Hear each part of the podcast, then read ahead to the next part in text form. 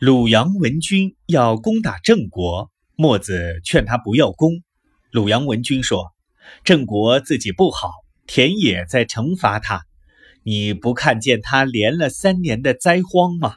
现在我帮助天去攻他，你为什么劝我不要攻啊？”